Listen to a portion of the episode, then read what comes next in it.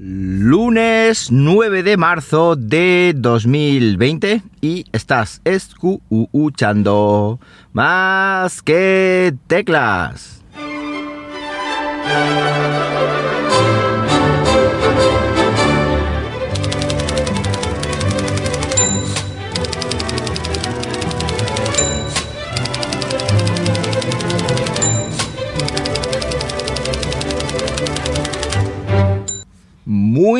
Buenos días, las 7 y 21 de la mañana cuando estoy grabando esto y lo estoy haciendo pues como siempre aquí en Linares Jaén, hoy con temperatura de, si, eh, de 7, no, de 6 grados, no quiero ser mentiroso por un grado, ¿eh? 6 grados Celsius en el exterior de nuestros estudios. Bueno, pues nada, una nueva mañana una nueva semana, un nuevo día o un nuevo como queramos. Acabo de hacer un repostaje en Repsol Wilet y quiero que sepáis que tenéis el cuponcito para que una vez que vosotros ustedes eh, hagáis vuestro repostaje y paguéis con la aplicación Wilet en Repsol, os llevéis 3 euritos de descuento la primera vez y luego ya pues con vuestro cupón pues vais evangelizando para ir consiguiendo otros 3 euritos de otras personas. Lo digo siempre, parece que no, pero bueno, poquito a poquito la cosa va, va a más y vais ahorrando unos euritos. Lo que no os recomiendo es la aplicación Going. ¿Y cómo es posible que no lo recomiendes si hace muy poco decías que es total y cual? Sí, pero es que vamos, eh, los últimos movimientos que han hecho me parece me parecen de chiste. Entonces, donde dije digo, digo Diego. Y esto es lo que pasa, pues cuando vas probando las cosas y vas viendo que al cabo del tiempo una cosa que recomendaste, pues ya no es recomendable. ¿Y por qué no es recomendable? Bueno, eso bajo mi punto de vista, pero que nadie se alarme porque tampoco pasa nada. Going es una aplicación que os comenté hace tiempo que os permitía ahorrar, por ejemplo, con métodos de ahorro eh, del tipo de voy pago en el supermercado y si son 30,70, pues esos me cobran 31 y esos 0,30, ese redondeo, pues va a mi cuenta de Going. O por ejemplo puedo establecer un, digamos, eh, un pago, un ahorro de 5 euros semanales o de lo que sea. Y todo eso te lo van cargando la tarjeta de, crédito asociada a Going y te lo van poniendo en te lo van poniendo en tu en tu cuenta de Going así que eh, con el tiempo pues obviamente vas ahí ahorrando y vas marcándote unas metas y toda la historia.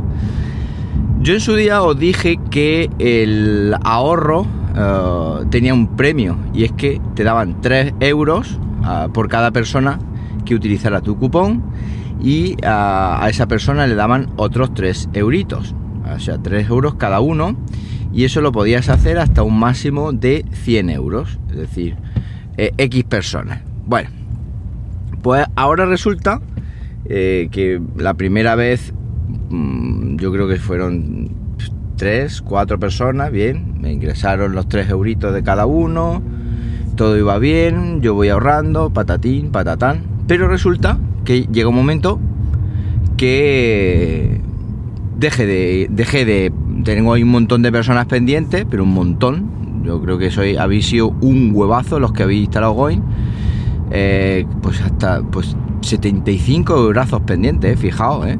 75 pavos, dividido entre 3, pues soy un montón de personas las que habéis, las que habéis instalado hoy. Bueno, pues yo las tengo ahí pendientes y no recibo el dinero de esos 3 pavos, pues bueno, digo, no habrán llegado a la meta de, el, de ahorro, no habrán llegado a la meta de ahorro de, de 10 euros, que era la meta de ahorro que proponía Going la primera vez que yo me instalé Going. Es decir, tenías que llegar a los 10 euros tanto tú como 10 euros tanto el otro para que a los dos nos dieran los 3 euros. Pero es que hay amigos, eso lo han cambiado. Ya no son 10 euros, ahora son 50 euros. La han multiplicado por 5 esa meta de ahorro. Entonces, claro, si vosotros ponéis unos centimillos de ahorro, pues vaya a tardar mucho más. Entonces, esto es un movimiento pues que no me ha gustado nada, porque además a mí, por lo menos en lo que a mí respecta, ni una comunicación por parte de Going, oye, que hemos cambiado estas condiciones Ni un correo electrónico, ni un mensaje, nada. Y a mí, cuando hay un cambio en las condiciones de un contrato que tú imagino que firmas una vez que te das de alta en Going, pues, ¿qué me ha ocasionado esto? Retirada de los 30 y pico pavos que tengo ahorrados ahí y cierre inminente de la cuenta de Going. Así de claro. A mí no me gusta, eh, lo mismo que os digo una cosa, os digo otra. A mí no me gusta que esto pase así. Que me tomen por el pito de sereno y no me informen. Y más en cuestiones económicas, en movimientos de estos underground, cero.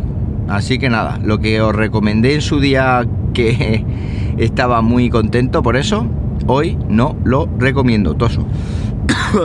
Ay, Dios mío. Bueno, la que tenemos ya en España. Bueno.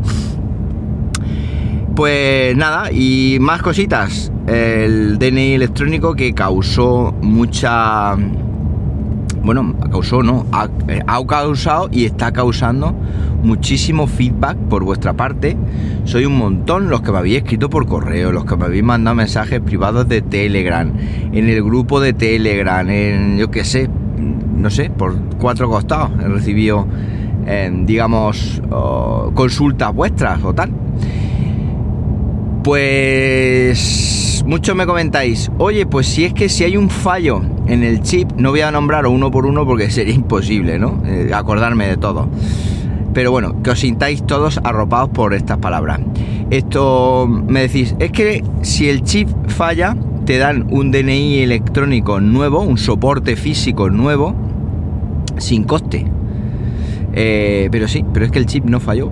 Es que esa era la gracia del caso. La gracia del caso es que el chip del DNI electrónico, según el funcionario que me atendió, estaba bien. Con lo cual, eh, si el chip está bien, pues el hombre no está obligado, obviamente, a darte ningún, ningún DNI, ningún, digamos, um, dispositivo físico adicional, aunque te lo den con la misma foto, misma fecha de caducidad y todo lo mismo. Pero no, no estaba obligado por lo visto. Bueno, tampoco hicimos mucha fuerza, pero el tío lo único que nos dijo es que necesitábamos un DNI nuevo y eran 12 euros, así de claro. Entonces, como el chip estaba bien.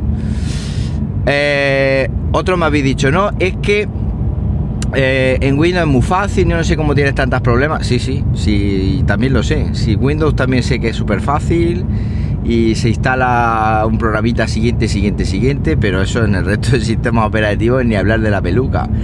Y otra de las cosas que va a regular, ha mejorado bastante el tema de importación del certificado en los, navegadores. Creo que en Safari ya incluso se puede, pero por ejemplo la firma electrónica de documentos ni de coña. Yo eso ya recuerdo que en Mac era un, un problema, creo recordar.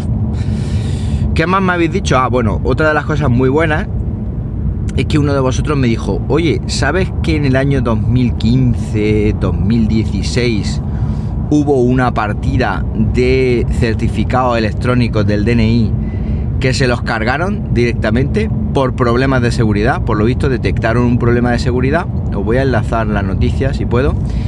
Y hubo un... ay, ay, toso. Perdón. Hubo un montón de DNI electrónicos que se vieron, digamos, perjudicados. Entonces, ¿qué es lo que hicieron? Anularon el certificado digital de esos DNI, con lo cual eh, eso cuadra un poco con lo que nos pasaba a nosotros, porque a mi mujer no le decía que estaban caducados, simplemente le decía que no tenía certificados digitales. Anularon los certificados digitales de esos chips por el fallo de seguridad, pero bueno, el DNI electrónico seguía siendo vigente mm, sin problema, es decir, tú podías seguir identificándote con tu DNI, pero lo que no podías utilizar era el chip hasta que no te hiciera uno nuevo, que entonces sí que tenías que pagar. Otros me habéis dicho que, que efectivamente mi mujer se podía cambiar el. porque nosotros no, nos fuimos, nos cambiamos de casa y ahí todavía en su DNI aparece el, el, este antiguo, el, padrón antiguo, la dirección antigua. Obviamente podríamos hacer un cambio de dirección y tal, pero bueno, creo que te darían el DNI eh, solicitando un, ¿cómo se digo? Un cambio de empadronamiento, ¿no? Sí, un cambio de dirección por empadronamiento en la casa nueva. Podríamos, digamos, pedir gratis, creo, el DNI, pero te lo dan, creo, con la misma fecha de caducidad, con lo cual de aquí a poco, que creo que es el 2021, pues tendríamos que volver a hacer otro. Entonces ya esperamos y estamos iniciando el trámite ya por el tema de la seguridad social, la Fábrica Nacional de Moneda y Timbre, que vas eh, a la seguridad social, te dan con un codiguito que tú has generado, te dan, en fin, ese trámite que es un poco más pesado, pero lo estamos, lo estamos intentando solventar por ahí. Entonces, bueno, pues eh, muchísimas gracias, como digo, a todos vosotros, porque es un placer contar con todo esta, con este, este cúmulo de opiniones, pero ya como os comentaba, hemos probado un montón de ellas, un montón de ellas. Entonces, eh, ya la habíamos probado, la habíamos valorado y, nada. Eh, de momento vamos a optar por no renovar el DNI electrónico y por esperarnos a, a que la cosa caduque y hacernos uno nuevo, que por cierto el mío sí que era el nuevo, de los dos modelos que hay, el mío ya es el nuevo, lo renové hace muy poco, el cambio de padrón, yo sí que lo hice así. Y, pero lo hice así porque figuraba una dirección muy antigua, incluso una casa en la que ya no vivía yo, ya vendieron mis padres esa casa, tal, tal. Ahí sí que me interesaba hacer el cambio. Entonces, bueno, eh, pues que sepáis eh, cómo está el status quo de mi DNI y de Coin. Esto es lo que os he comentado esta mañana. Y no quisiera acabar sin mandar un abrazo a Jesús López. Jesús López es un oyente de Linares, del cual eh, desvirtualicé este fin de semana. Tomamos un café más que teclero en Linares, un tipo genial, una persona muy, muy maja, muy agradable. Y estuvimos, pues, por lo menos dos horas ahí tomando café y charlando, porque bueno, ya sabéis que por defecto profesional a mí me gusta hablar. Hablo por los codos y creo que Jesús lo pudo, lo, lo pudo comprobar in situ. Así que un abrazo Jesús y nada, si alguna vez alguno de vosotros quiere, pues que haga lo que Jesús. Oye, que tomamos un café y a mí, como comprenderéis, si tengo un ratito, no me importa pasar un rato eh, con vosotros adivinando de adivinad de qué, pues hablando de qué, obviamente de chuches tecnológicas y de tecnología, entre otras cositas, que es lo que más nos gusta a los más que tecleros. Nada más, eh, para cualquier cosita, arroba Twitter, eh, arroba Twitter no, en Twitter, arroba JM Ramírez. Por supuesto, suscribiros al canal de YouTube, youtube.com barra más que teclas. Ya tenéis publicado el curso, primer capítulo del curso de Docker, un curso muy interesante. Y hoy un nuevo vídeo, sí, sí, efectivamente, dos vídeos seguidos. Hoy un nuevo vídeo de una cámara IP muy, muy interesante que os va a gustar un montón. Una y cuarto de hoy nuevo vídeo en el canal de YouTube. Que paséis un buenísimo, ¿qué? Buenísimo lunes y como siempre os digo, nos hablamos pronto, ¿por qué no? Venga, un abrazo.